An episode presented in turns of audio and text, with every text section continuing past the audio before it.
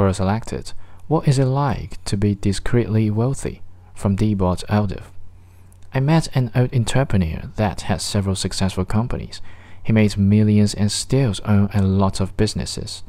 He doesn't brag about money. He speaks about the people he met. He quoted Steve Jobs and shared knowledge.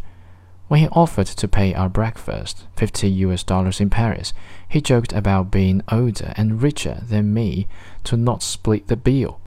He paid with a classic gold MasterCard, not a black card, nor a Centurion, a simple gold card. We got out of the brasserie, and was I amazed by my scooter, a small electric Cityscoots motor that anyone can rent for 0.2 euro per minute in Paris. When he headed to his office, he went on foot, not in a Uber or expensive car, on foot. He has time, the most valuable thing in the world. Being discreet wealthy is being able to pay things without showing off and to spend time instead of money.